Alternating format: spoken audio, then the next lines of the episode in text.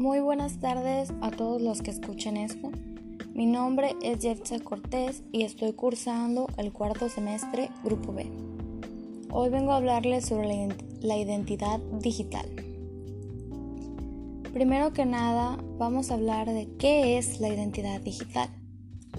Pues la identidad digital es la identidad online en el ciberespacio por un individuo, organización o dispositivo electrónico.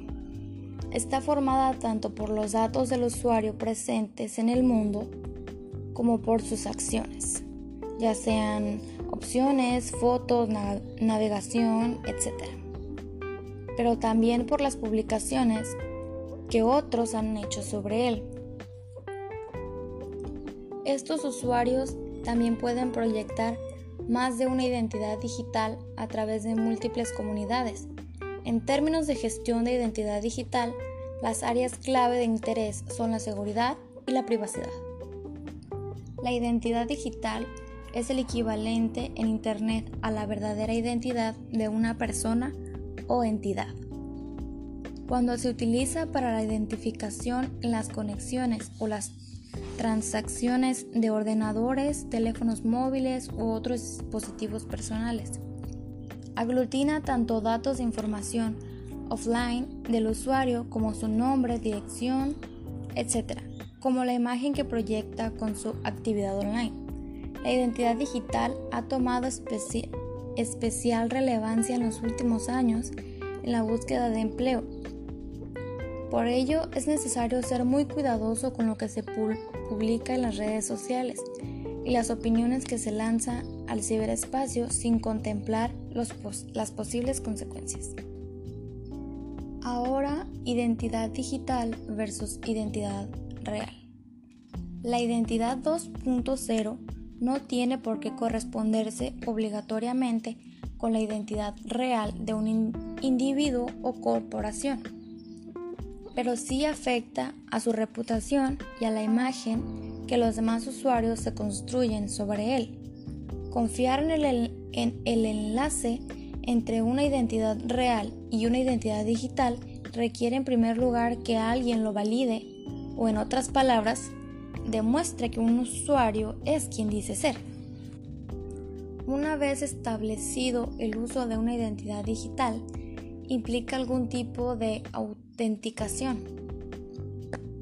Una manera de demostrar que es una persona realmente cuando se utiliza conexiones digitales como en Internet. Como su contrapartida humana, una identidad digital se compone de características o atributos de datos, como pueden ser nombre del usuario, contraseña, actividades de búsqueda en línea, fechas de nacimiento, historial médico o historial de compras. La identidad digital está vinculada a una o más identificadoras digitales que habitualmente suelen ser la dirección del correo electrónico, una URL o el nombre de dominio, junto con la contraseña elegida por el usuario.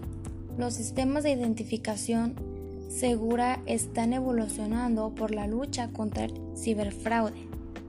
Y ya es habitual que los terminales móviles dispongan del desbloqueo ya sea por huella digital o por imagen facial.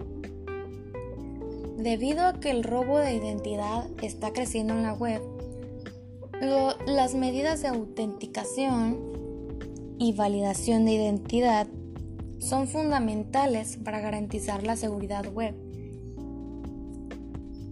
y la infraestructura de red en los sectores públicos y privados. La identidad digital en las redes sociales. Las lagunas sobre la identidad digital son utilizadas a menudo por personas que pretenden desprestigiar a un personaje o marca con información malintencionada publicada en las redes sociales. Esa es la tarea de los denominados trolls de Internet. Se trata de usuarios difíciles de identificar porque suelen usar uno o varios perfiles falsos para intentar crear una crisis de reputación a una compañía o en ocasiones solo con el fin de incomodar. Los trolls no solo se dedican a boicotear a otros desde el anonimato, sino que en ocasiones suplantan la identidad digital de un usuario para darle mayor credibilidad a sus publicaciones. En la actualidad, la imagen que proyecta una entidad o un individuo en Internet es casi más importante que su identidad real. Por eso hay una serie de recomendaciones de la estrategia digital a seguir para cuidar la reputación, en especial cuando se trata de un organismo o de una persona famosa. Les mencionaré claves para cuidar nuestra identidad 2.0. En primer lugar, es muy importante observar las medidas básicas de seguridad y protección de datos en Internet. El objetivo será bloquear el acceso a datos personales, pero también evitar suplantaciones de identidad. Limitar la información ofrecida en las redes sociales con el objeto de, como hemos mencionado, nuestras opiniones no puedan suponer un obstáculo en el momento de acceder a un empleo o hacer cualquier tipo de solicitud. Utilizar las normas de netiqueta al opinar o participar en cualquier tipo de debate en la red. Este punto está muy relacionado con el anterior. Un reclutador puede detectar con unos sencillos pasos si una persona no tiene capacidad para dirigirse a los demás adecuadamente. Monitorizar periódicamente lo que se dice de uno mismo para poder afrontar y atajar crisis de reputación. Esto va dirigido sobre todo a las marcas y los personajes públicos. Lo lógico es que cuenten con profesionales que les hagan este trabajo y les ayuden a prevenir y combatir situaciones desagradables provocadas por una mala comunicación al público. No utilizar redes públicas o redes Wi-Fi desprotegidas. Si es necesario hacerlo, evitar entrar en páginas comprometidas como la banca online o nuestro correo electrónico. Utilizar siempre contraseñas seguras y cambiarlas regularmente. Según los expertos aconsejan que es mejor cambiarlas cada 3 o 4 meses buscar nuestro nombre en redes sociales para ver si alguien lo utiliza indebidamente para hacer publicaciones maliciosas o conectar con nuestros contactos con fines publicitarios. Muchos usuarios de Internet no son conscientes de que Google almacena todas sus acciones a través del buscador, como consultas en mapas o reproducciones de videos en YouTube en un apartado que se denomina Mi actividad. A pesar de que esta información no es pública y necesita que el usuario se registre para acceder a ella, conviene revisarla periódicamente y comprobar que tienen los principios de privacidad adecuados para evitar sustos. ¿Cómo nos identifican en Internet? Con el desarrollo de Internet cada vez compramos más online y accedemos a muchos servicios a través de la red.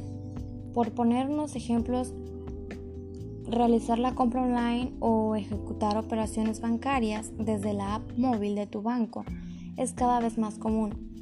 Las personas suelen utilizar apps en su móvil porque se les hace una manera más fácil y rápida de obtener sus compras. Como por ejemplo, si necesitan hacer sacar o mm, pedir dinero del banco, se les es más fácil por una app de su propio banco.